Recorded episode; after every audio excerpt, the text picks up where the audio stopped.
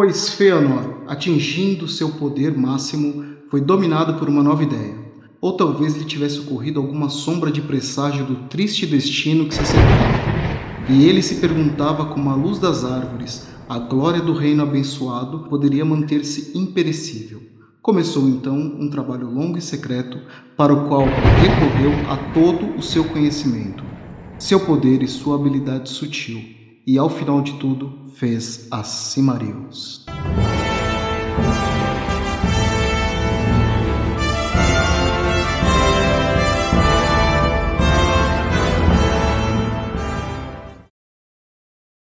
Olá pessoal, hoje faremos diferente. Apresentaremos direto da taverna o Pônei Saltitante. E aproveitando a hype da série do Senhor dos Anéis, que estreia em setembro, hoje pedimos licença ao Geraldão para falar dele, que com sua obra influenciou e influencia até hoje diversos autores de literatura fantástica. Sim, meus caros viajantes, estou falando de John Ronald Reuel Tolkien e seu incrível universo. E é claro que para carregar esse fardo tão pesado não poderíamos deixar de ter nossa própria Sociedade do Anel. Para essa jornada, hoje temos dois convidados. Ele, que quase faturou o Palantir de Saruman em uma partida de truco e que estuda o universo do Tolkien por puro prazer, meu grande amigo Dino. Seja muito bem-vindo, Dino. Tudo bom? Olá, salve todos, boa noite, tudo bem? Satisfação estar aqui com todo mundo para bater um papinho sobre Tolkien.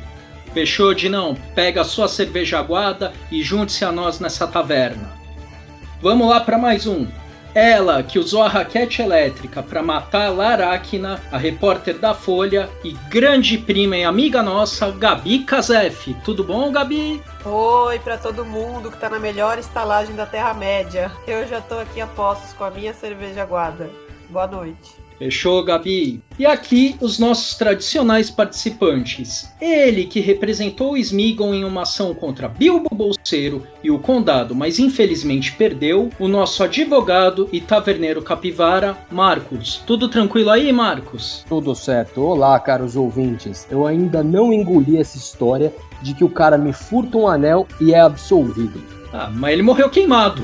Isso são outros 500.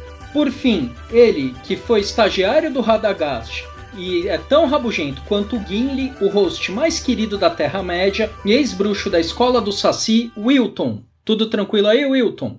Tudo tranquilo, vamos aí, e eu tô aqui na função de descobrir quem é o Senhor do Anel do Marcos. E eu, que abri essa bagaça, estou surtado igual ao Torinho Escudo de Carvalho e que falhei miseravelmente a convencer aqueles fantasmas a irem em uma passeata comigo. O ex-bruxo da escola do Ornitorrinco, Ricardo. Agora é contigo, Wilton. Como a galera faz para entrar em contato conosco? Para entrar em contato com a gente é só seguir a gente nas redes sociais, arroba Taverna Bruxos no Twitter, Taverna dos Bruxos no Facebook e no Instagram. E se você tiver dúvida, quiser mandar um e-mail, xingar, falar qualquer coisa pra gente, sugerir uma pauta, é só mandar um e-mail para bruxeiros@gmail.com. E sempre lembrando, aqui o podcast a gente ainda não tem um fundo de monetização, a gente ainda não, não faz é, nenhum tipo de crowdfunding, mas ajudar a gente é muito fácil. Se você ouviu esse podcast, se você gostou, se você gosta desse tipo de conteúdo, se você quiser continuar apoiando a gente, compartilha nas suas redes sociais, tá? compartilha com seus amigos, com sua família, com todo mundo e segue a gente nas redes sociais. É só você seguir lá, colocar no botãozinho de seguir e você vai ter acesso ao nosso conteúdo e as novidades sempre que a gente postar um episódio novo e avaliar a gente nas plataformas de, de podcast. A gente está disponível em várias plataformas. A gente está disponível no Spotify, a gente está disponível no Google Podcast,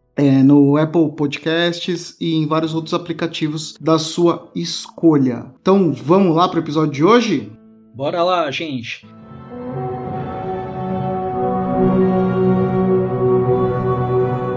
E hoje vamos falar sobre o mundo mágico do Tolkien e o quanto ele influenciou outras obras.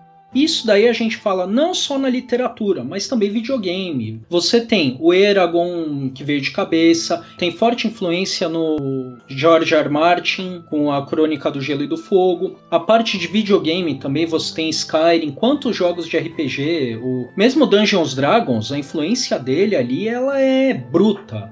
É, a gente tem agora uma sequência e, e, a hype, né, de várias obras de fantasia e muitos têm agora essa nova fase como a fantasia moderna, né? a fantasia pós-Tolkien. Então, o Tolkien se tornou um marco da fantasia medieval como obra né? e adaptações. E a gente tem aí o Peter Jordan com A Roda do Tempo, agora sendo adaptado pela Amazon Prime. A gente tem George R. R. Martin, a sua obra sendo adaptada pela HBO, tanto em Crônicas de Gelo e Fogo ou Game of Thrones. E a próxima série que vai ser House of the Dragon, é, que vai contar a história da família Targaryen. E, e o próprio Anéis do Poder, que vai ser agora a grande surpresa né, do que vai ser essa adaptação da obra do Tolkien. Mas vamos falar um pouquinho do nosso personagem de hoje, o grande autor J.R.R. Tolkien. Com você, Dino. É o seguinte, se eu fosse me estender eh, minuciosamente na biografia de Tolkien aqui, ia ficar pelo menos meia hora falando. Não é a intenção, acho, aqui desse podcast. Então, só para pontuar datas, assim, para contextualizar no, no tempo onde ele estava. Tolkien nasce em 3 de janeiro de 1892 em Bloemfontein, na África do Sul. O pai dele era agente de um banco na época da colônia, na África do Sul. Ele perdeu o pai muito cedo, se não me engano, com 4 anos de idade. Com 12 anos, se não me engano, ele perde a mãe, sendo que ele tem um irmão Hillary. Ele é meio que adotado por um padre é, da comunidade católica de Birmingham e começa os estudos no colégio para tentar mais tarde um lugar numa faculdade, numa universidade boa. Aos 16 anos ele conhece o amor da vida dele, Edith Tolkien, que é pedra fundamental na vida e nos escritos dele. Em 16, já com 24 anos, ele se alista para combater na Primeira Guerra. Ele entra em cena num dos cenários mais conhecidos, que é a Batalha do Rio Somme, na França. Fica lá por volta de nove meses, se eu não me engano. Ele é dispensado por doença, febre das trincheiras. Em 25, quando já estava casado com a Edith, já tinha dois filhos, ele entra para ser catedrático como professor de anglo-saxão. Em 32, se imagina. Em, em Oxford, né? Isso, em Oxford, exatamente na Universidade de Oxford para ser professor de anglo-saxão. 32, de acordo, não sabe exatamente porque ele era muito desorganizado nos escritos dele, mas em 32 é, surge a famosa frase, se acredita que foi entre a famosa frase, numa toca no chão havia um hobbit, num espaço em branco de uma folha de prova de alunos que ele corrigia. Em 37, o Hobbit é publicado, faz um grande sucesso, ele é pressionado por uma continuação e devido a N fatores dele externos a ele, como a Segunda Guerra, O Senhor dos Anéis só vem a ser publicado sua totalidade em 54. Faz um sucesso gigantesco, né? ele consegue uma estabilidade financeira que não tinha até então em 59, ele se aposenta da cátedra em Oxford. É, em 71, morre Edith. E em 73, em 2 de setembro de 73, ele vem a falecer em Oxford e é enterrado lá no cemitério de Overcoat. Para falar as coisas bem por cima, assim, para dar um panorama geral da vida dele, assim. Se vocês têm algum interesse sobre algo, algo mais, alguma coisa mais minuciosa, podem perguntar. É, a gente sempre gosta de aprender sobre a vida do autor. Eu já tinha estudado alguma coisa disso, tem alguns, algumas coisas que você falou que, que eu já sabia, outras eu não sabia. Mas toda essa, essa trajetória dele mostra como as impressões ou as experiências de vida que ele passou estão presentes na obra, né? Eu me lembro de ler, se não me engano foi no site do Valinor, que muito do que está nos elementos, inclusive combater um mal muito distante na floresta, um mago negro, é, se assemelha às experiências que ele teve, né? A questão de guerra, a questão de traumas que ele passou. Mas falando das experiências e das influências, vamos para a primeira polêmica, né? Porque assim, ele nasceu já no século XIX, e sofreu influências aí que fizeram ele ter o, rumo que ele teve na carreira. Era um especialista em línguas, né? E ele mesmo desenvolveu a língua élfica como um, um estudo de línguas que ele desenvolveu ali. Mas existe uma grande polêmica que tem uma obra, a obra do, do compositor alemão Wagner, né, que chama-se O Anel de Nibelungo, e por muito tempo né? Inclusive em sites atualmente, eu vi publicações inclusive agora de 2019, 2020, tem teses de pessoas é, que afirmam peremptoriamente que Wagner e o Anel de Nibelungo influenciou Tolkien e ele se inspirou na saga, que na verdade é uma, é uma obra, né? que ele havia se baseado na obra do Anel de Nibelungo. E mesmo havendo elementos da cultura nórdica e celta muito presentes, muito pronunciados na obra dele, a gente numa conversa prévia da pauta, eu fui surpreendido com uma informação que você me deu, Dino. Isso procede? Como que é? Procede. Eu tô com um livro aqui, as cartas de J.R.R. Tolkien, para lembrar exatamente qual delas é, menciona aquilo que eu te disse. Então, só para adiantar, aqui, carta 292. Anel do Nibelungo. Ele, ele nega, ele na, na, na maneira assim peremptória dele, ele nega aquilo tenha sido uma, uma influência do Anel do Nibelungo nas obras dele, tá? Deixa eu ver aqui se eu acho só lembrando que o próprio Wagner, quando escreveu a ópera, ele mesmo foi influenciado pelo, por os, elementos já existentes da cultura celta e nórdica. Hum. Midgard, e tanto que o pessoal pega muito isso, né? Midgard, Terra-média, né? Eles fazem associação direta, as árvores do poder que existem no, no mundo de Tolkien, com a Yggdrasil e por aí vai, né? Não, aqui achei. É de uma carta que ele manda para a editora dele, Allen Unwin. Ele responde a questionamentos feitos sobre a tradução sueca é, de O Senhor dos Anéis. O tradutor enfiou um monte de elementos que não correspondem à realidade, na visão dele. Aí o tradutor sueco, na edição sueca, diz: O anel, de certo modo, é Der Nibelungen Ring. Aí ele é bem, bem inglês, assim, bem curto e grosso ambos os anéis eram redondos. E é aí que a semelhança termina. Ponto.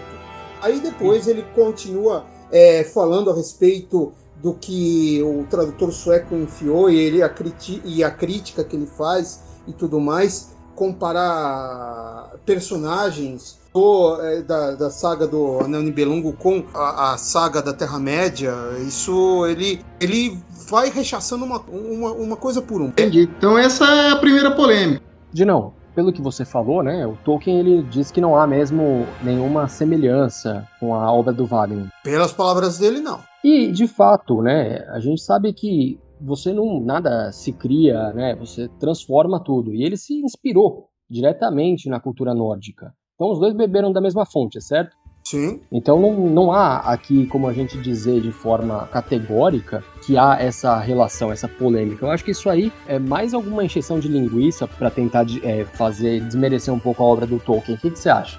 Talvez, pode ser. Sempre vai ter alguém, algum grupo querendo, é, digamos, demonstrar um ponto de vista. Isso é válido, tranquilo, desde que se tenha o embasamento necessário para tal. O que, que eu posso te dizer?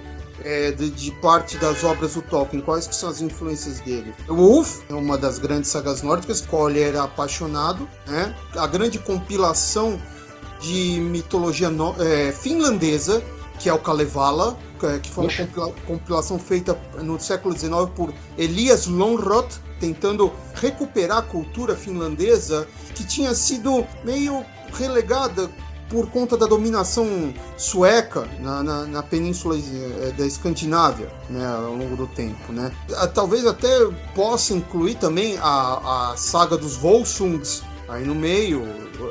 E, claro, você tem que ter em conta o lado que não é nórdico nas influências dele.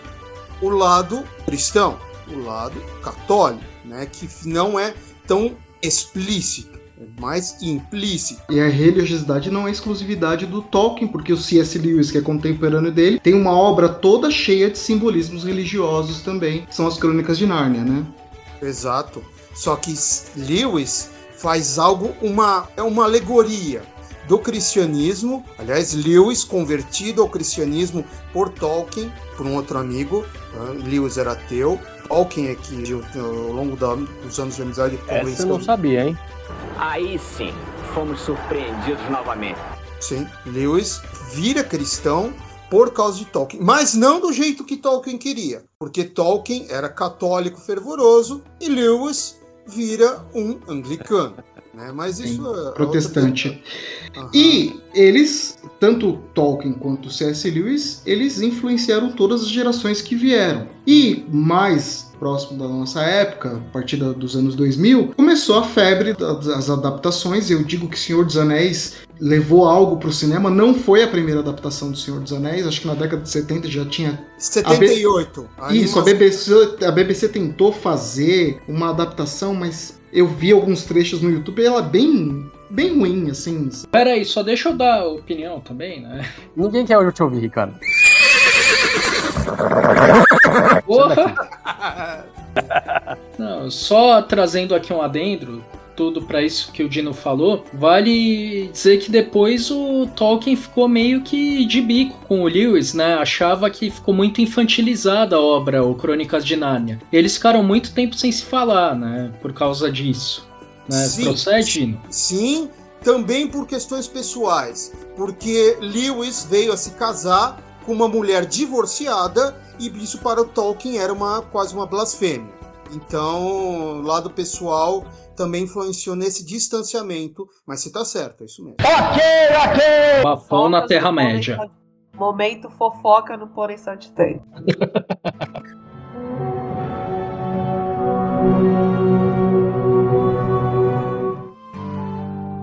Tô pegando esse gancho, jogar pra Gabriela e perguntar para ela. Então, qual que uma obra que vai completar aí, é, quase 100 anos, em 2037, se não me engano, completa 100 anos. Então a gente está na beirinha de completar 80 e 80, 85, nossa, 85 anos de obra. Um escritor que viu o mundo se transformar de uma forma como talvez ninguém, né? As revoluções industriais, as guerras, ter lutado uma guerra, ter sido criado uma, um rigor religioso muito grande, a perda precoce dos pais e trazer uma obra que não tem como não dizer que há uma certa aura machista em torno dos personagens, dos protagonistas. A própria Sociedade do Anel é uma coisa aquele clube do Bolinha, né? E a gente até comentou na reunião da pauta que eu achei que as adaptações elas servem justamente para corrigir esses cursos, porque é muita gente faz essas críticas, Gabi, pro Martin, eu não sei se você acompanhou Game of Thrones, mas a, a, base de fãs de Game of Thrones, principalmente a base feminina, ela se revolta muitas vezes com algumas inserções que o Martin faz nos livros, onde há uma objetificação muito grande da mulher, um abuso muito grande psicológico, às vezes, é, muitas vezes sexual. E no primeiro filme, na Sociedade do Anel, a gente tem uma mudança de um personagem que chama Glorfindel e a cena que é feita no, no filme, quem faz é a Arwen, ela que resgata o Frodo ali, é, que ele foi ferido pelos espectros do anel, um dos espectros do, do anel, e ela salva ele, aquilo para mim foi muito legal. E como trazer uma obra tão antiga, tão cheia de valores arraigados. O Tolkien, o Dino falou falas muito importantes e, e já denota é, é, uma característica do autor que ele era muito ferrenho e apegado aos, aos seus ideais. Então talvez o Tolkien lá de trás, que escreveu a obra, não aprovasse o que está sendo feito hoje em relação às adaptações. E eu queria saber a sua opinião em relação a isso. Cara, eu acho que assim, a gente está falando de uma obra literária, né? O Tolkien escreveu um livro que tem todo esse pano de fundo. Né? Do momento que ele vivia, ele dava aula na Universidade de Oxford, que era uma universidade que tinha menos até hoje, assim, tem menos de 5% de professores negros. Então, imagina mulheres, né? Quantas professoras mulheres será que tinham naquela época? Mas eu acho que é um clássico, né? Por que, que a gente lê os clássicos? Não só Tolkien, mas todos os outros. Porque eles trazem boas histórias com algum fundo de moral que, que perpassa o tempo, né? Que não, não importa qual seja o espírito do tempo, né? Qual é o espírito do tempo que a gente está vivendo hoje, em 2022, né? com talvez uma guerra aí acontecendo, algo que, que se pareça com o que, que rolou no, no, no tempo do Tolkien. É, a gente está no momento que Hollywood inteira se volta à diversidade. Assim, hoje você é difícil você ver um filme que sai de Hollywood que não tem um ator negro, que não tem uma pauta feminista, que não tem uma minoria. Enfim, às vezes isso é o, é o próprio tema da, da obra, né? É, é a pauta é, de diversidade. Naquela época não tinha nada disso. Então, a gente tem que ler, é, pelo menos é o que eu penso, assim, a gente tem que ressignificar a obra, mas olhar para a história, né? Tudo que ela traz. Eu acho que a gente está num momento que a gente vê que negros, mulheres, pessoas com deficiência e tudo mais, elas têm que estar em espaços de protagonismo. E é isso que talvez a gente fale mais pra frente sobre como que vai ser a série, né? Que já deu uma polêmica aí por causa de dois personagens. Mas eu entendo que a, que a obra é um clássico, é, que foi feita num, num, determinado espírito do tempo e a gente tem que ler ela de, dessa maneira também. O que, que vocês acham? É, eu, eu queria fazer uma, um comentário em cima da sua fala que eu acho muito importante. É, um homem branco católico do início do século XIX escreveu a obra, então talvez ele não pensasse em inclusão. Então, às vezes é ruim julgar pelo passado, pelo contexto histórico. E eu falo isso trazendo de novo, desculpa repetir, eu sei que o tema não é o Martin, mas repetir o Martin, o próprio o George R. R. Martin, e o lado bom é que ele está vivo, a gente consegue saber as opiniões dele em relação a isso. Ele foi questionado uma vez a falta de variedade étnica dentro da série do Game of Thrones, né? E ele confessou que quando ele escreveu a história lá em 1990, quando ele começou a escrever a história, ele publicou em 94, mas ele começou um pouco antes, em 90, a escrever as Crônicas de Gelo e Fogo. Ele é, idealizou os Targaryens como é, pessoas de pele negra e cabelos prateados. Só que o racismo nos Estados Unidos é tão arraigado que ele falou: imagina um homem branco escrevendo sobre pessoas negras em cima de dragões queimando todo mundo. Ele ia ser rechaçado pelos, execrado. E, e, agora a série parece que vai corrigir. Uma, uma das casas valerianas vão ser pessoas negras, mas a, a fala de inclusão e da adaptação é o grande é a grande vantagem que a gente tem da, das séries atuais. Lembrando, né, que as pessoas levam muito a sério as coisas. Tudo bem, às vezes é a obra da vida de uma pessoa, a pessoa constrói ali toda a sua vida em cima daquela obra, faz canais, escreve livros, resenhas, críticas, etc. Mas para a maioria das pessoas, a maioria esmagadora é entretenimento. E alguns conceitos têm que ser levados em consideração, e isso que você falou é muito importante. Agora, o Marcos. Não, Ricardo primeiro, manda ver. Pergunta para Gabriela e para o Dino. Nessa parte de inclusão, o Hobbit não seria um exemplo sem querer do Tolkien de inclusão? Afinal, a gente tem um ser baixinho, de pés grandes, que ninguém leva fé e que faz o que faz na história toda. O que, que vocês acham? Foi sem querer ou foi intencional? Gabi, primeiro você.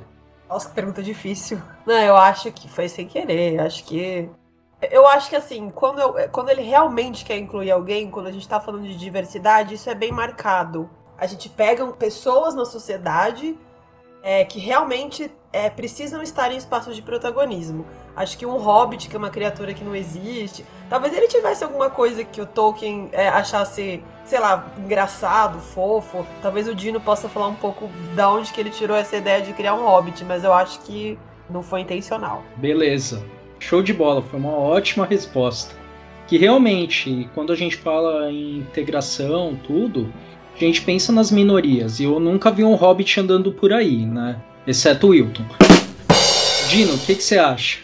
Absolutamente eh, teve intenção de haver uma, uma inclusão assim. O que, que é um hobbit? Hobbit, ele mesmo, eh, isso nem vou procurar aqui nas cartas que vai demorar para achar. O hobbit, ele mesmo diz é um habitante daquela região em que ele cresceu, das West Midlands, da região do meio eh, da Inglaterra, mais perto da divisa com Gales. É uma região historicamente rural, é, agrária, é, pastoril, com pessoas, digamos, voltadas para si mesmas, que não queriam saber muito do mundo exterior, né? pessoas simples é, que gostavam de uma vida simples, né? Ele diz que em última instância ele é um hobbit. Traduzindo, o hobbit é um caipira inglês do século XIX. Mais ou menos. Pessoas que não tinham familiaridade com máquinas, coisas modernas, né? Que gostavam de sentar na porta de casa para uma coisa meio clichê, mas fumar seus cachimbos, para comer uma boa comida. Né? Então a, a, questão do Hobbit é, uma, é a projeção do que é, era o Tolkien e da comunidade é, do lugar onde ele cresceu. E é isso, porque é, você pode pensar, ah, mas e os anões? Anões também poderiam ser uma forma de inclusão. Anões eh, são elementos que ele importa da mitologia nórdica. Isso daí é bem claro. Isso daí, tanto que. Assim como os elfos, né? Sem dúvida, os elfos. Né? Isso daí, elfos e anões não são criação é, do Tolkien. Absolutamente importa a ideia das sagas nórdicas. Inclusive, os nomes é, dos anões e do próprio Gandalf vêm de um poema chamado Voluspa, em que se, são citados nomes nesses poemas, é, Orinori, Balin, Gloin, todos eles são nomes... Dualin. Dualin, exatamente. Todos eles são, são nomes que estão nesse poema Voluspa, das antigas sagas nórdicas, que ele pegou para utilizar nos nomes dos personagens dele. Então, assim, a gente até gostaria de pensar numa coisa mais progressista, mas é difícil pensar nisso, falando de Tolkien, sabe? Eu só é, posso dizer que eu fiquei muito feliz que o Marcos fez uma trollada e o Dino deu uma aula em cima de um comentário Ah, é? idiota. Ah, é? Vai se criando um clima terrível. É, então segura essa aqui. Porque primeiro. não, a próxima Pera que aí. ele vai falar agora é qual erva que é que, que os, que os hobbits fumam? Aquela erva era boa, hein, pô. Carai, que brisa. Ah, você acha que eu sou desse nível aí, ó? Não, não me mexe É. pela sua régua, ó. Quer que eu Deixa responda? falar. Eu É, quero. isso daí tá nos apêndices do, do, do Senhor dos Anéis e também nas cartas. É uma. Ele diz que é uma espécie de nicotiano. Então, ele deixa bem claro que é tabaco, uma, um parente do tabaco. Isso daí não é ervinha muito louca, não. Agora, Dino, esquece o que o cruzamento de Hobbit com Orc falou. Eu tenho uma pergunta boa pra você aqui, tá bom? É o seguinte: todo mundo aqui tá dizendo que o Tolkien não era progressista, né? Agora eu quero que você me explique como que ele me bota dois casais gays, protagonistas ali, e passa tudo de boa. Opa! Opa! Ninguém fala nada. Vai me dizer que o Frodo e o Sam, o Merry e o Pippin lá tá tudo bem. Manda aí. É, olha só, Marcos. Essa, esse relacionamento que tem entre o Frodo e o Sam reflete aquilo, uma camaradagem extrema em que havia nas sociedades literárias, em que o, o Tolkien é, era um habitué é, na época de Oxford dele. Não era uma coisa que beirava a homossexualidade, mas era uma coisa estritamente masculina. A presença feminina era algo que simplesmente não era cogitado. Entendi. Acama- Isso acontecia muito no meu quartel também. Ah, é, pode ser, pode ser. O detalhe é que agora eu vou ver O Senhor dos Anéis, eu tenho o DVD, o Blu-ray aqui, edição prêmio que minha esposa me deu, e na minha cabeça vai vir o segredo de Brokeback Mountain, né? Porque Não, não, não, não, pelo amor Mas de Deus. vocês lembram, vocês lembram quando estreava nos cinemas que formava aquelas filas e todo mundo queria assistir? E quando passava essas cenas, o, o cinema inteiro vinha abaixo, né? Eu imagino como seria assistir hoje os jovens, se eles iam. Qual seria a reação deles? eu acho que seria positivo. É porque assim, eu entendo a, relação dos hobbits, porque eu já servi na- nas Forças Armadas, né? Quando a gente faz o curso de formação de, de, de oficiais, a gente cria vínculos muito fortes. Então eles estavam no meio de uma guerra. Então Se você assiste séries como Band of Brothers ou The Pacific, você vê que a relação dos caras, ela é, é acima de qualquer outra coisa, né? E os vínculos que eles, que eles criam, parece que é um vínculo homossexual e tal, mas na verdade são irmãos de armas, né? Que eles acabam se tornando na Posso- formação. Posso citar um livro para ler, para entender melhor como era essa relação dentro dos círculos literários que Tolkien eh, participava? Fica à vontade. Eu sei que vai parecer o contrário, mas Tolkien, a, a Grande Guerra, no limiar da Terra-média, foi lançado em português há pouco tempo pela HarperCollins Brasil. Tá? Tinha em inglês há um, um bom tempo. John Garth, que explica justamente como surgem ó, o círculo literário do Tolkien, o primeiro deles, ainda no colégio em Birmingham, o TCBS, com ele e mais um núcleo de três outros caras. Como esses quatro seguem com esse círculo, mesmo depois de entrarem na faculdade, o período deles na guerra, e não é spoiler que eu vou falar, aconteceu. Dois deles morrem em batalha. E como eh, esse, a desilusão acontece é por conta da perda de dois dos, desses grandes amigos que surgiram em círculos literários de colégio para ler sagas nórdicas, literatura antiga e tudo mais. Era uma uma coesão muito forte, em que hoje em dia, de fato, pode-se pensar em que havia algum elemento homoafetivo, mas isso não era assim, não era assim. Se você for ver também de novo a biografia, até determinado momento da vida adulta, Tolkien nem havia sequer ouvido falar de homossexualidade. Não sabia, porque era um elemento, pelo menos é, na vida dele, era é, no círculo social dele, era inexistente. Então, essa união que você vê dos hobbits ou, ou de outro par de amigos qualquer, decorre da experiência de vida dele dentro dos círculos literários que ele teve, que era exclusivamente masculino. Isso para mim, pelo menos, é bem claro. Marcos, tá com a Não. câmera aí? Perfeito, perfeito. Mas você acha agora, falando sério, essa dinâmica nova poderia ser incluída nas novas séries, nos filmes, nas novas adaptações, né? Olha, poder pode. Assim, como eu falei para vocês no nosso bate-papo informal, essas obras clássicas só vão conseguir atrair o público uh, mais recém, mais jovem, se dialogar com esse público mais jovem, se mostrar que existe, como a Gabriela falou, é, algum mínimo de protagonismo, pelo menos de coadjuvantes, é, que as pessoas se vejam representadas. Né? Isso daí é bem claro. Se vai ter um impacto mais positivo do que negativo é outra história. Né, isso daí só esperando para saber. Muito provavelmente os fanboys, os, os fãs mais xiitas, vão espernear, vão, vão bater o pé e falar: estão desvirtuando a obra do Tolkien, estão é, é acabando com o que ele escreveu. Difícil dizer. Dá, dá. Bem feito, fazendo um negócio assim, bem planejado, dá.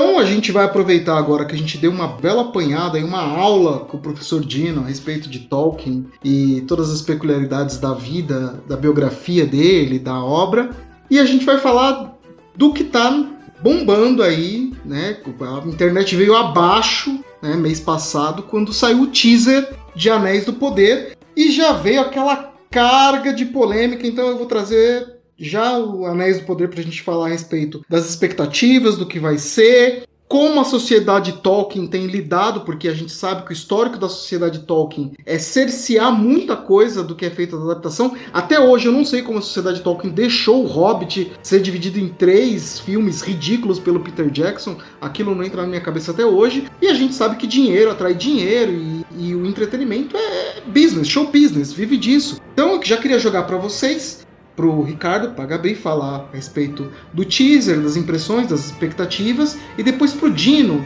do que a gente pode esperar. Das, se vai ter mão de ferro da sociedade Tolkien, porque o herdeiro do espólio do Tolkien faleceu também, né? Então a gente não sabe direito como que vai ser. O filho do Tolkien era controlador, mas vamos ver pra frente como vai ser. Então vamos lá falar do Anéis do Poder.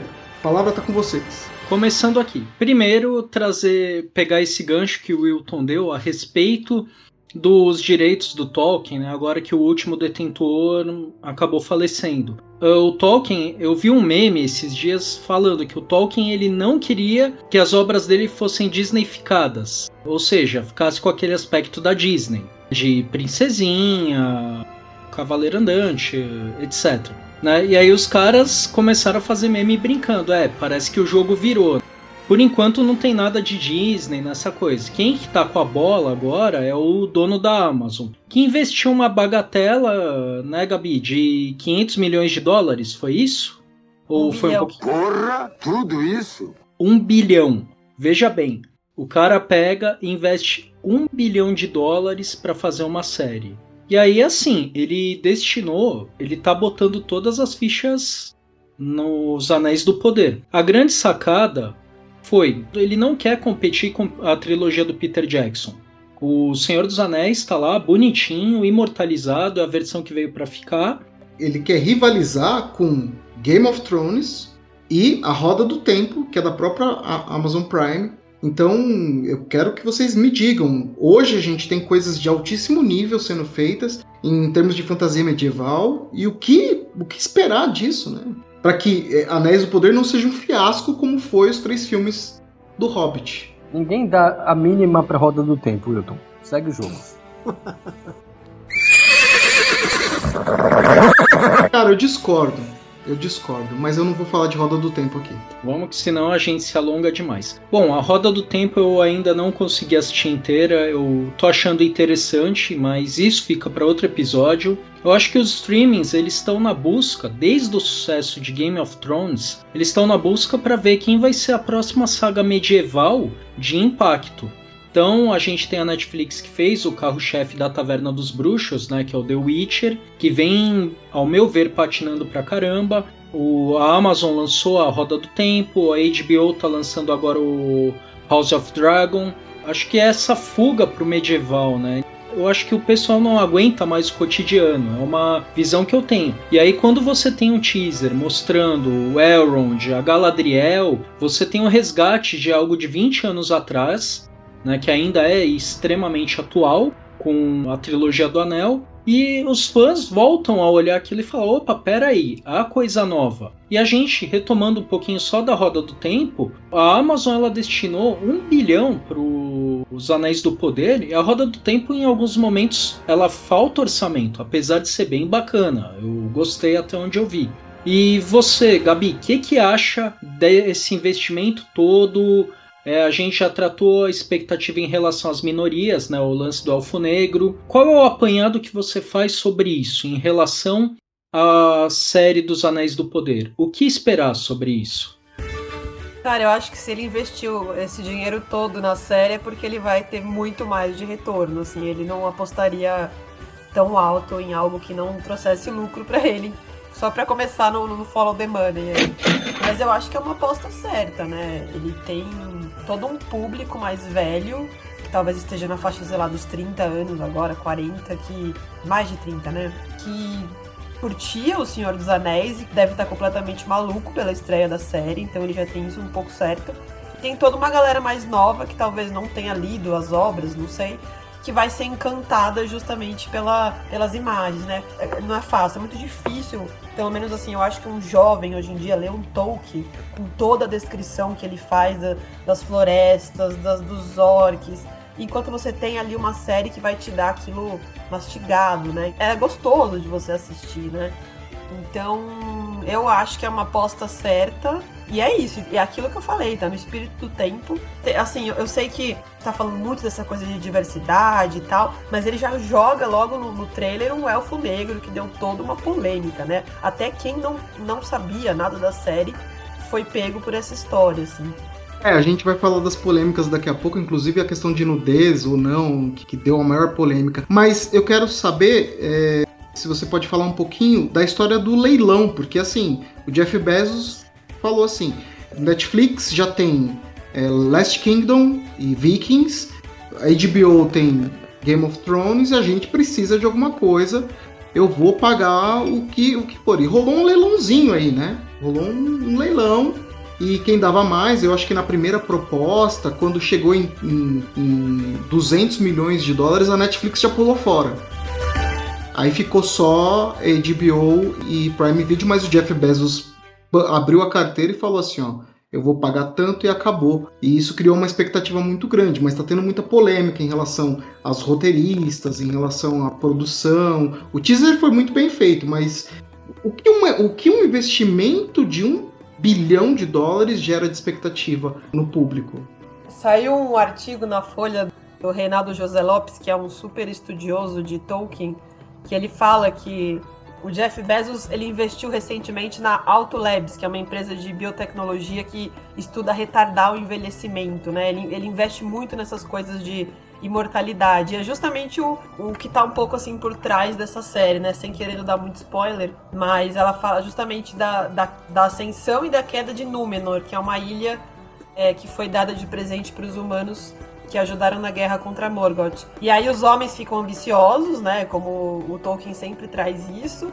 E eles invejam essa imortalidade e tal, mas no fundo eles continuam mortais. Então acho que talvez esse tema tenha interessado ao Jeff Bezos, que é uma, é uma busca constante, é um paradoxo. Tá com medo de ficar com a cara do velho da van. pode ser, pode ser. Olha só, é assim.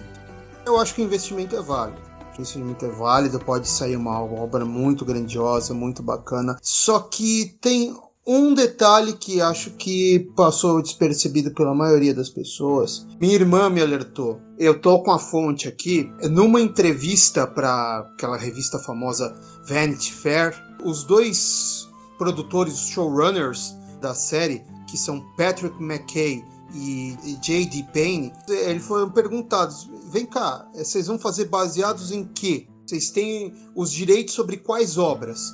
E aí eles responderam, está é, aqui o texto.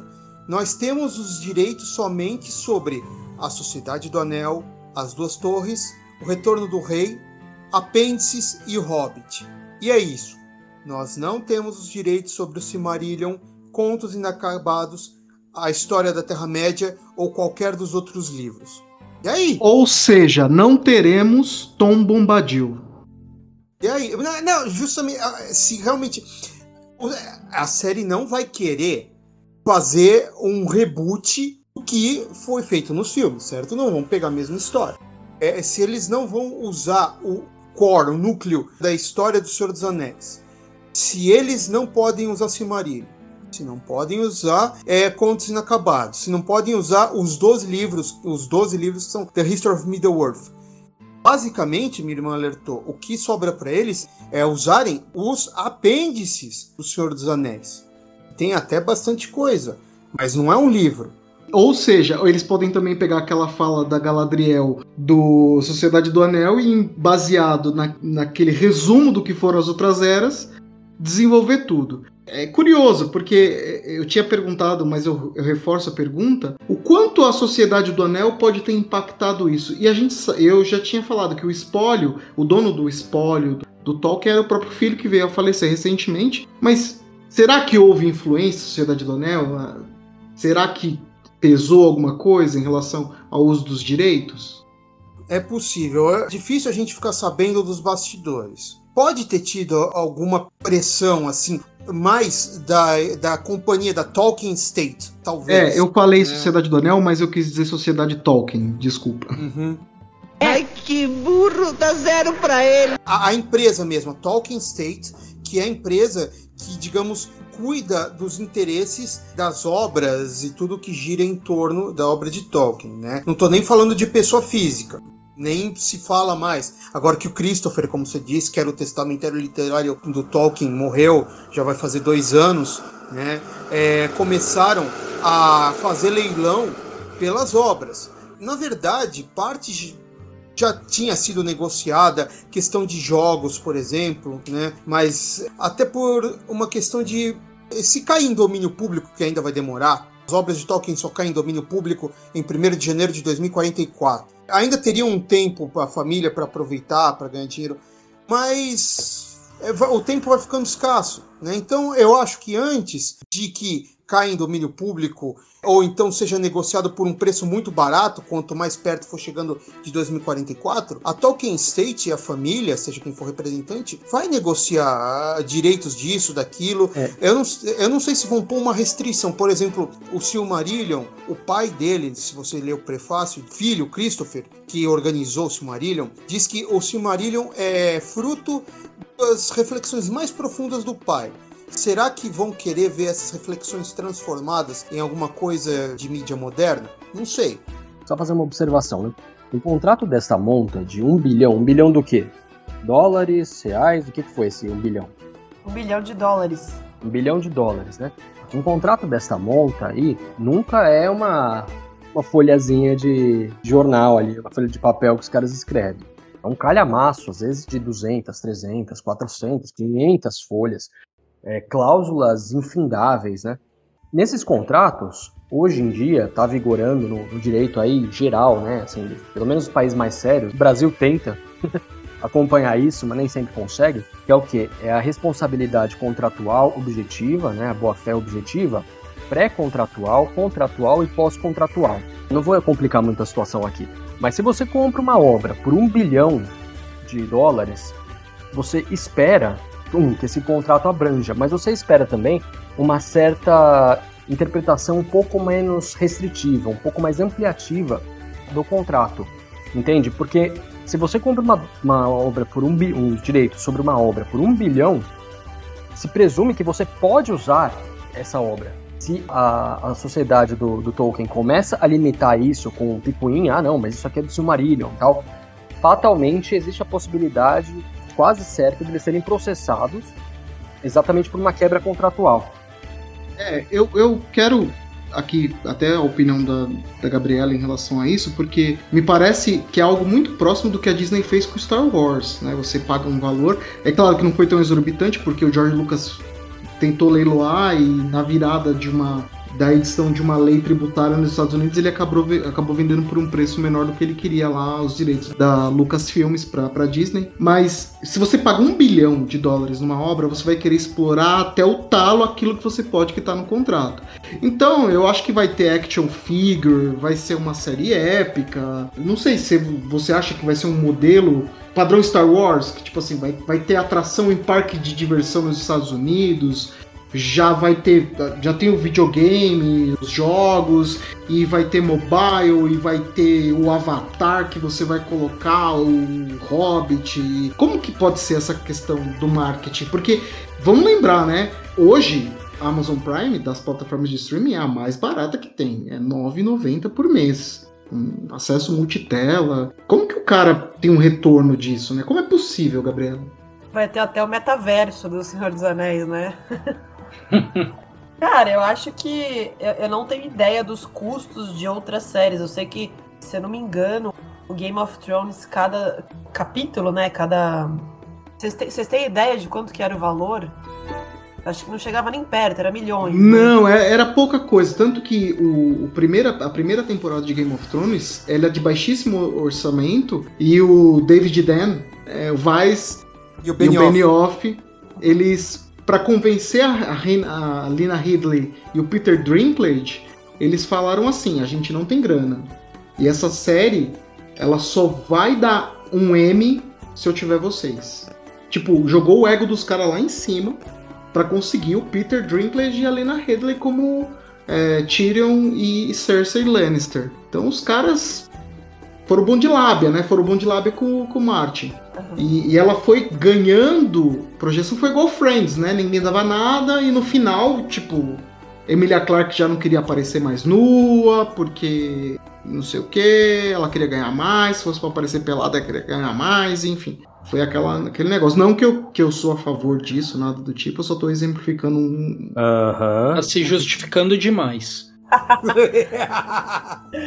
Não, eu acho que é Na verdade, série... todo mundo, todo mundo gostou do bumbum do Jon Snow na última temporada. Diga-se de passagem. Ah, meu Deus. Aí depois o cara vem falar do meu anel. Eu tô começando a ficar preocupado com ele, viu? Não, mas eu acho que é uma série, óbvio que é uma série cara, assim, né? Gravada na Nova Zelândia.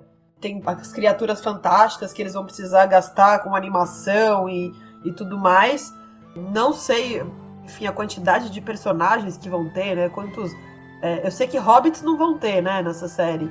Você é, tem uma pista se é se ela vai ser uma, li, uma linha do tempo, uma cronologia ou vai ser anacrônica? Não tenho pistas ainda, gente. É, mas eu, pelo que eu vi, pelos personagens que aparecem, os que são diretamente tirados da, da obra, é para acontecer como a Gabi falou, são acontecimentos da Segunda Era, é, principalmente na Ilha de Númenor, mas com bastante coisa acontecendo na Terra-média, quando Sauron começa a aparecer como grande inimigo no, dos povos livres. Então não sei se vai ser algo linearzinho, bonitinho, como tem na cronologia dos apêndices, mas é bem provável que se baseie nos acontecimentos da Segunda Era da Terra-média. Mas é aí que, que entra o grande ponto, né? Você vai falar do Sauron e eles não têm teoricamente, os direitos em relação ao Silmarillion. Eu sei que ninguém vai fazer uma filmagem do Iluvatar entoando um cântico e o mundo nascendo dali, ah. e, e Melkor destoando a harmonia dos outros Eldars, eu sei que isso não vai ter. Mas o Sauron tá ligado à história do, do Melkor e da criação pelo mundo de Iluvatar, então você vai ter que mencionar isso em algum momento, só que isso está presente no Silmarillion. Eu, eu, confesso que os contos inacabados da Terra-média eu não li até hoje. Eu comecei a ler, eu li em PDF uns pedacinhos logo quando saiu, na época que piratear não era vergonha, né? Então eu confesso que eu baixei uns PDF no torrent aí, em inglês, na época que eu tava no mestrado. Mas assim, a, a, narrativa é uma, minha, é uma preocupação minha. E eu vou jogar a palavra daqui a pouco pro Marcos pro Ricardo, porque é uma coisa que a gente sempre bate aqui no podcast, que a gente começou falando de The Witcher, né? É, as pessoas jogam sentimentos e as fanfic delas, as fanfics que elas criam, em cima da expectativa da série, sendo que a graça da série é você ser surpreendido. Então, eu espero. O que eu espero de uma série do, do tamanho de Anéis do Poder é que ela me conte, me apresente algo que eu nem sabia que eu queria ver. Sabe? Me mostra aquilo que eu nem sabia que eu queria tanto, mas depois que eu ver eu não vou querer pensar em outra coisa. E a gente fala muito disso em The Witcher, eu queria saber a opinião do Marcos e do Ricardo. Primeiro você, Marcos. Bom, em relação às surpresas da série, realmente, né, para variar, a expectativa é uma desgraça, né? Porque você tem expectativa só pra ela ferrar com a sua experiência. Salve a mata! É, Witcher, a segunda temporada, eu tinha uma expectativa baixa. Mas era uma expectativa. O problema é que a série conseguiu quebrar as minhas pernas e mostrar que eu podia ficar pior, entendeu? Essa série, eu não acho, né? Se você tá me perguntando a opinião em relação à série, eu acho que. Né, não, não tenho expectativas nela, mas o simples fato dela abordar O Senhor dos Anéis por uma ótica nova já mas você acha, Marcos, que, que não pode ter, de repente, umas críticas? Ah, mas a narrativa tá lenta. Ah, ai, ter, ai é, é uma overdose masturbação mental de efeito visual. Não, Nossa, eu vou assim, convulsionar. E vai ter, algumas podem até ser boas, serem críticas válidas, entendeu? Não é porque um, o cara gastou um bilhão numa série, é, e nem porque é uma série baseada numa obra que nem O Senhor dos Anéis, que necessariamente ela vai ser boa. Quantas séries aí com dinheiro, quantos filmes com dinheiro, quantas coisas aí não foram uma merda? O próprio mas Game o, of Thrones. O, mas o Star Wars a gente tem um exemplo ruim da moeda, né? Exato. O próprio Game of Thrones é o oposto disso. Começou é, começou sem grana e começou bom. Terminou com grana e terminou ruim, né? Você vê que né, dinheiro nem sempre vai, vai mostrar uma boa qualidade de série. Agora, fã é chato pra caramba. Fã vai, vai arrumar. Puta, vai arrumar tudo para criticar. Eu acho que é o seguinte, para assistir essa série aí, se você conhece o universo do Tolkien, você vai ter que provavelmente relevar algumas coisas. Porque se você for que nem o Dino, que conhece o negócio de trás para frente, você vai pegar erros ali que os caras vão ter que encaixar de algum jeito, até por conta dessa parte contratual aí de não poder passar o submarino. Eles vão poder mencionar algumas coisas, passar por cima, mas eles vão ter que encaixar como der ali. Eles também não podem abusar do que eles não compraram, né? Então você acha que o fanservice vai, vai, vai ser obrigatório? Eu acho que o fanservice vai ser obrigatório. Mas eu acho que ele vai precisar acontecer para dar uma apaziguada no coraçãozinho dos fãs mais chatos e ao mesmo tempo tentar fazer funcionar a série para as pessoas que não conhecem ainda. Bom, o que eu acho, concordo com o que o Marcos falou. Né? A gente cria até avestruz, só não pode criar expectativa, né? O que eu penso assim, fã muitas vezes incomoda e eu acho que eles podiam segurar um pouco para ver o desenvolvimento, mas que nem vocês comentaram. Vai acontecer, né? Vão reclamar. O Game of Thrones, o final, ele foi decepcionante, né? A gente espera até hoje sair o livro para ver se muda alguma coisa daquele final lá. No final, é, o Bran já sabia de tudo que ia acontecer, então por isso que ele estava lá. Né? Ele já era um sobrevivente logo de saída. Parece aquele filme, O Peixe Grande e suas belas histórias. Ah, não é assim que eu morro, então tá tudo sossegado. Mas retomando aqui a série do Senhor dos Anéis. Foi muito dinheiro investido. É, eu não tenho a mínima ideia do elenco que vai estar, tá, se tem algum nome conhecido. Até onde eu vi, não. Eu vi que não, não tem, né, não, Dino? Não. não. Eu vi que há uma expectativa grande para ver se o Ian McKellen vai interpretar o Gandalf. Não sei se ele ainda tem pique para isso. Né? Duvido, duvido, duvido. Eu também acho que já ele já fez o papel dele lá, já cravou o nome na história, ele não vai arriscar o Gandalf dele num negócio desses, né? Até porque, perdão pela interrupção, Gandalf, como Gandalf, só aparece no ano 1000 da Terceira Era da Terra-média. Se a história realmente se basear nos eventos da Segunda Era, vão ter que dar uma esfaqueada na cronologia, só para pontuar aí. Esse homem é impressionante, né? coisa Eu, é. bonita. Quando eu falo que se ele pegasse pra estudar isso daí, ele ia ser a maior autoridade do Brasil de Ah, Tolkien. Mas, o Dino, ele, ah, e- deixa isso pra quem quer confete, né, Dinão? E é, é- mas é muito legal o que o Dino falou, porque é, tem esse conflito, né?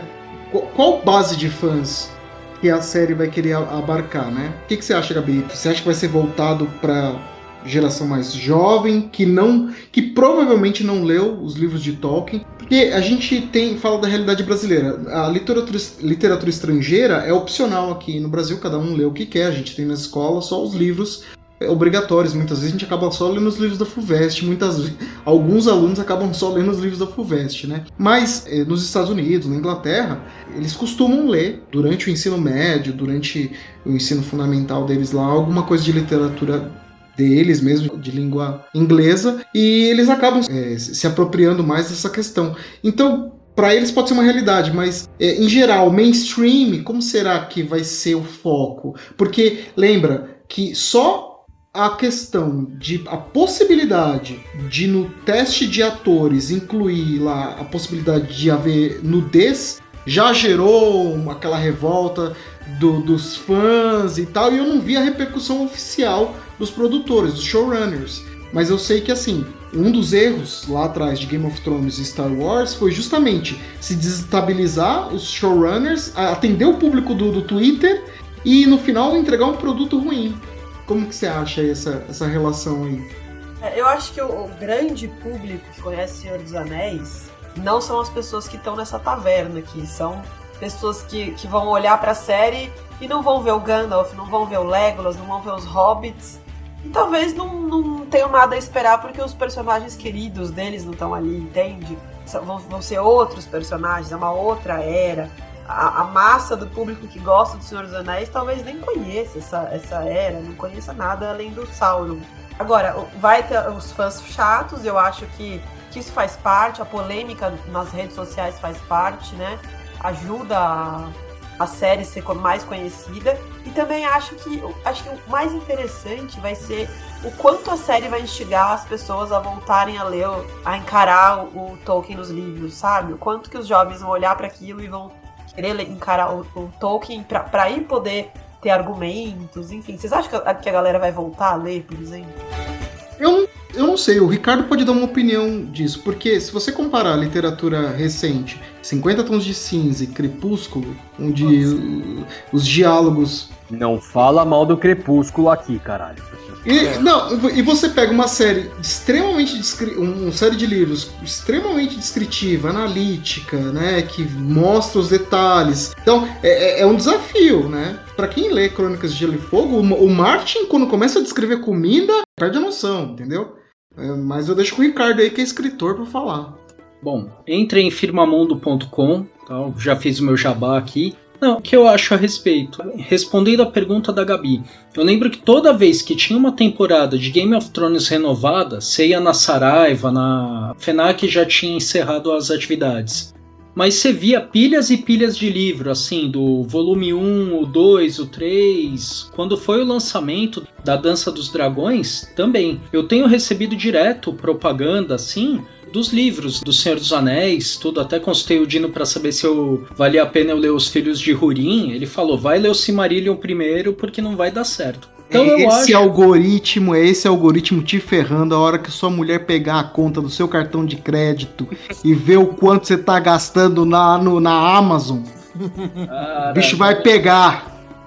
Não, mas assim, tá tranquilo. O cartão, por enquanto, eu fico de olho no limite com carinho dele. Mas assim, respondendo a pergunta, Gabi, eu acho que se a série fizer sucesso, chamar atenção, provavelmente a galera nas livrarias vai olhar e falar: peraí, vamos ver, isso aqui é baseado, né? Que foi o efeito que aconteceu com o Martin. E sobre os fãs, o que eu tenho olhado é capaz de ser a nossa geração, vai, de 15 a 20 anos, quando saiu a trilogia do Senhor dos Anéis, pegar pra ver e ainda puxar os filhos pra verem os filmes, né? Que aconteceu com a minha irmã, ela pegou, apresentou o Senhor dos Anéis pra Júlia e pra Helena, e elas gostaram, né? Aí perguntaram: "Ah, assiste o Hobbit?" Eu falei: "Não, não assista ao Hobbit porque não vale a pena". Então a gente vê que talvez seja um momento, pais e filhos, em que a nova geração talvez venha a assistir. Mas isso depende do quê? Da censura. Então, se vier a polêmica da nudez, vão falar, pô, mas vai poder passar para criança? Não vai? Que nem o Senhor dos Anéis, a trilogia, você não tem nudez. As cenas com sangue são pouquíssimas, assim, que eu lembro de cabeça, né? Então, eu acho que eles vão nessa toada para conseguir angariar público. Eu acho que o grande foco não é o fã fanático dos livros, e sim a galera que tem nossa idade que há 20 anos atrás assistiu a trilogia. Você concorda, Gabi, com essa lógica que eu trouxe ou eu tô viajando muito aqui? Não, acho que é isso. Tenho certeza que você vai apresentar pro seu filho, se não tiver a censura. Não sei quantos. Vocês têm ideia de quantos capítulos vão ter, de quantas temporadas ou eles vão. Cinco! Cinco! Cinco. Qual o tempo de duração de cada episódio? Aí isso eu não tenho informação, não vi. Porque se for cinco de uma hora, beleza. não, cinco temporadas. Cinco, é cinco temporadas? Temporadas, tô falando. Cinco temporadas. Cinco anos. É, se forem cinco temporadas com quatro a cinco capítulos cada uma, de 40 minutos a uma hora, puta, mas é, eles vão ter que arrumar assunto, vai encher linguiça pra caramba.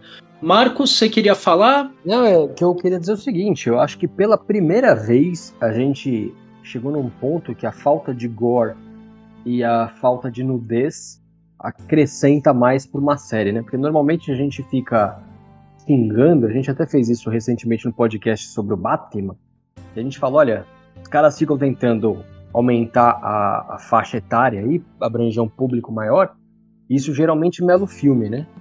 Sabe o que é isso, Marcos? Eu não ouvi o podcast de vocês ainda, porque, aliás, acompanha o nosso podcast, porque logo logo vai subir os episódios novos aí. Vai ter coisa legal do Batman, do livro de Boba Fett. Mas será que não é o efeito Logan? Porque depois do filme do Logan, que foi 18, mais, todo mundo, porra, aí ó, tem que ter sangue. Mas apesar do, do efeito Logan, apesar dessa coisa, o Batman foi, acho que, salvo engano, para 13 anos nos Estados Unidos. Né? Aqui foi 14. Então, assim, então, aqui o que, que a gente está vendo nessa série é que pela primeira vez eu acho que esse alargamento da faixa etária se coaduna com a, a coisa certa do, da, do livro. Porque o livro, ele não é violento, ele não é sanguinolento. Não é que eu queira ser chato e dizer, ah, não, a gente tem que baixar mesmo, é, censurar a nudez, a violência. Não é isso. É que eu acho que se você está seguindo uma obra, é de bom tom você, pelo menos, naquilo que for possível, e que faz sentido seguir e manter a obra original, né? Eu não vejo problema nenhum em você pegar, eu acho até o contrário, acho que é certo você colocar diversidade na obra, porque a sociedade pede isso. Mas a sociedade não está clamando por nudez e violência de forma desmedida numa série família. Então eu acho que aí nesse ponto não tem sentido mesmo você enxetar essa, esses temas em algo que não, não pede, sabe? É isso que eu queria dizer. É, é, de repente, a mesma análise que depois a gente pode fazer num podcast à parte dessas séries de Vikings. Eu quero trazer um dia aqui pra gente conversar a respeito de Vikings, Valhalla, The Last Kingdoms, que aliás é muito melhor que Vikings. The Last Kingdoms recomendo, é recomendo. Muito melhor. Inclusive, leiam os livros. Você leu? Você leu? Eu li, li. Tô, tô, no, tô, no, tô no quinto livro. É, você sabe que já acabou, né? Já chegou no 13 e acabou.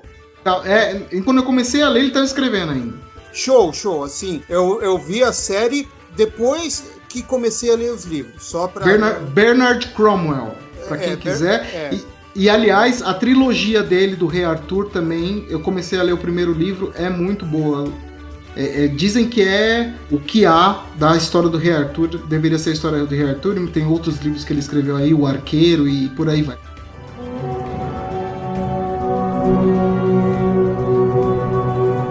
E caminhando já para o final dessa discussão, eu queria saber de vocês então, em última análise, o que vocês não gostariam de ver de jeito nenhum em Anéis do Poder?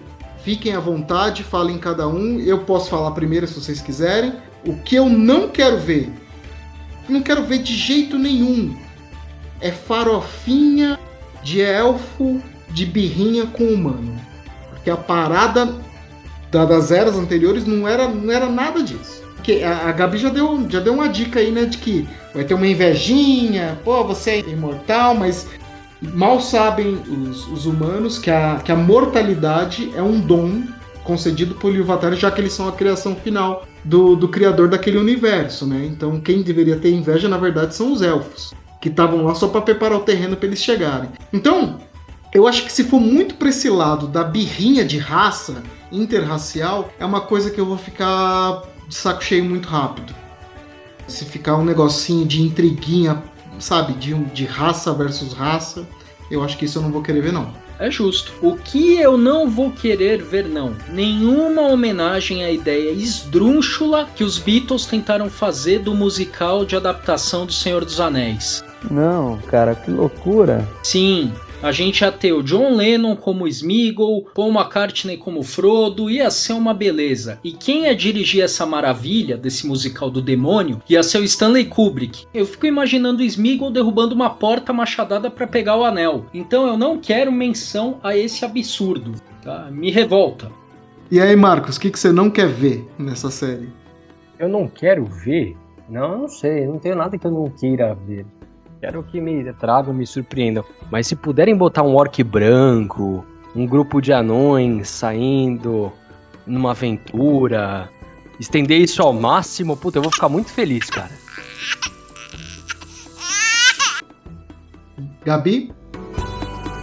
Cara, acho que fanservice é muito chato. Quando começa, né?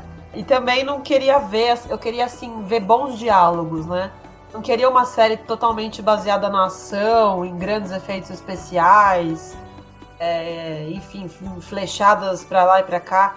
Eu queria muito ver bons diálogos que realmente é isso, né? O Tolkien ele fala sobre companheirismo, é, sobre relações é, entre culturas diferentes. Eu acho que a gente está precisando de um pouco disso, assim. Então eu queria ver bons diálogos com pessoas legais. É justo. Dinão, fechando Dino. aí com chave de ouro. O, que eu não gostaria de ver, por um, motivo puramente financeiro, enfiarem Gandalf, enfiarem um Legolas da vida, enfiarem Hobbits, porque isso, assim, não, não tô dando uma de fã chato aqui não, mas eu acho que tem que ter um mínimo de coerência, sabe? Se forem fazer um negócio desse na segunda era da Terra-média, em que nem se menciona hobbits ainda, não se mencionam magos, a família do Legolas sequer é, é também é conhecida. Se enfiarem isso na história, bicho, vai estar tá bem claro que. Claro que o dinheiro fala alto, mas. Ou a ganância acima de tudo, que nem fizeram com, com o Hobbit, que nem falou, estender para três filmes o Hobbit, bicho já, já começou errado por aí. Não vou me estender, é. mas vocês sabem do que, que eu tô falando. Sim, pode ser que eles tenham uma overdose de Galadriel ali pra, pra ah, ser um vai condutor, né? Vai overdose ter. de Galadriel. Mas essas associações, elas são comuns né, no show business. Tanto que o, o Benioff e o Weiss, quando foram vender pros acionistas da HBO o Game of Thrones, né? Os caras perguntaram: ah, mas o que, que é esse negócio de série medieval aí que você quer? Porque eles eram produtores jovens, né? Eles tinham pouca experiência. Aí eles, a sacada deles foi: é Sopranos na Terra-média. Juro por Deus, eles falaram isso pros caras, os graudões lá da HBO, para vender a ideia de Game of Thrones. Eles falaram: é Sopranos na Terra-média. Bom, vocês já misturaram meio que não espera, o que não espera, né? As expectativas eu acho que foram criadas, então a expectativa pode ser boa ou pode ser ruim, depende de cada um. E eu queria só que vocês deixassem o seu recado final, suas dicas, seus contatos, suas redes sociais se vocês quiserem. E de antemão já quero convidá-los novamente, porque nós vamos fazer mais episódios ao longo da série, conforme a série for saindo, e eu gostaria muito de contar com a presença de vocês. E se tudo der certo, se tudo der certo, talvez a gente consiga até fazer uma live, quem sabe, né? Com todo mundo, para transmitir aí ao vivo as impressões depois que a gente vê as séries. É, Gabi, você tem já informação se vai ser o modelo The Boys? É um episódio por semana e vai? Nada? Ainda não, estamos no mistério. Ok, então eu deixo aí o microfone aberto para vocês. Dino? Só para quem quiser conhecer mais quem foi Tolkien, o todo o contexto da vida dele, quatro livros é a biografia, o Tolkien A Grande Guerra, que eu já tinha mostrado também, as cartas de J.R.R. Tolkien e um livro do tradutor brasileiro de Tolkien, até pouco tempo atrás, o cara que deve mais saber de Tolkien no Brasil, explicando Tolkien, do Ronald Kirmes. Uma literatura mais do que suficiente para quem tiver interesse em se aprofundar no que foi a vida, no contexto e nas inspirações do Tolkien, ter essa essa visão que ele tinha, né, para pensar, puxa, mas de onde veio tal coisa? Onde tirou tal ideia? Eu acho que é basicamente isso. É, redes sociais, não tenho Instagram, não tenho Twitter, tenho meu Facebook pessoal, sou quase, meio que antissocial, assim, então não tenho muito contato, assim, para público em geral, tá? Nisso eu vou ficar devendo. Então vamos invadir o Facebook do Dino, a gente vai deixar linkado na descrição do episódio. Valeu. Vamos hein? lá deixar um monte de mensagem para ele, porque o cara é uma bíblia do Tolkien. Não. Gabriela! Gabriela! uma presença feminina para suavizar aqui esse podcast, para suavizar essa carga negativa do Marcos, porque é difícil aguentar o Marcos aqui, o agente do caos. Gabriela. Não, acho que estou muito acostumada a, como repórter, fazer perguntas e foi ótimo hoje responder algumas perguntas, estar aqui com vocês, foi muito legal. Relembrar, né? O Tolkien foi muito importante para adolescência, infância, né? Dessa fase de todos nós ajudou a gente a descobrir quem a gente era, a imaginar, né? Acho que foi, foi muito legal lembrar disso. E eu queria é, ler uma frase da produtora executiva da série, que ela também deu uma, uma entrevista para Vanity Fair, e ela falou assim, perguntaram para ela, ah, como que vai ser a série? Ela falou assim, cara, o Tolkien é para todos, as suas histórias são sobre raças ficcionais tentando fazer o melhor que podem quando deixam o isolamento de suas culturas e se unem. Então, é, é, nessa expectativa que eu espero ver a série, de ser uma coisa que dá um resgate, é, é justamente esse imaginário do Tolkien. E é isso, para quem quiser me encontrar nas redes sociais, é Gabi Casef, C-A-S-E-F-F. Tamo aí. Obrigada pelo convite, adorei. Beleza, gente. Eu queria agradecer aqui a presença do Dino e da Gabriela também, já assim como o Wilton, né? Eu que fiz o convite dessa vez. Fica aqui também quando tivermos mais episódios, vocês já estão convidados de antemão. Eu acho a... que é elenco fixo. a Gabi também eu tenho um projeto, uma ideia, né? Já conversei com vocês. Nesse ano, infelizmente, não deu. Pro ano que vem a gente vai amadurecendo a ideia de fazer um episódio chamado Taverna Delas, que a gente chama só com as garotas apresentando também. Gabi, se você conhecer alguém, alguma amiga, alguém que queira participar para fazer esse tipo de episódio, vocês já me conhecem, eu tô sempre por aqui. Fiz o meu jabazinho aí no meio, agradeço a todos por terem permitido isso, espero que não cortem na edição. E um até logo. Eu queria agradecer os nossos convidados aqui, que agregaram muito mais o podcast. É, eu ia fazer uma piada idiota, mas a Gabriela me deixou sem jeito agora, porque ela fez uma citação aqui que me desbancou. Então eu vou, vou terminar mais sério aqui hoje, só agradecendo. Espero é, ouvir vocês e conversar com vocês mais uma vez. Pelo amor de Deus, fala o que você ia falar, que tá todo mundo curioso. Na próxima taverna especial do Senhor dos Anéis, com vocês eu falo. Depois dessa eu quero a Gabi o tempo todo aqui, porque para calar a boca do Marcos vale qualquer negócio. Tamo junto. Valeu, gente. É isso aí, esse foi o episódio de hoje. A gente falou de Tolkien, da história, da biografia e das perspectivas da série Anéis do Poder. A estreia prevista para 2 de setembro na plataforma Prime Video. Prime Video paga nós. Nós estamos fazendo aqui o um merchan para vocês de graça. E esse podcast vai estourar, porque até agora não vi nada aí na Podosfera falando muito a fundo de, de Anéis do Poder. Mas é, a gente vai fazer o acompanhamento dessa série e continuem ligados nas nossas redes sociais: Twitter, Facebook e Instagram. Os links vão estar na descrição do episódio. Os é, links dos contatos de todos nós vão estar na descrição do episódio também. As redes sociais para quem quiser seguir, interagir com a gente. Lembrando que qualquer dúvida mandem e-mail para bruxeiros@gmail.com. Beleza? Fechou a taverna, pessoal? Fechou a taverna. Então fazemos um brinde aqui no Pônei Saltitante, nos despedimos de vocês e até a Terra-média. Até. Tchau. Salve. Tchau, tchau.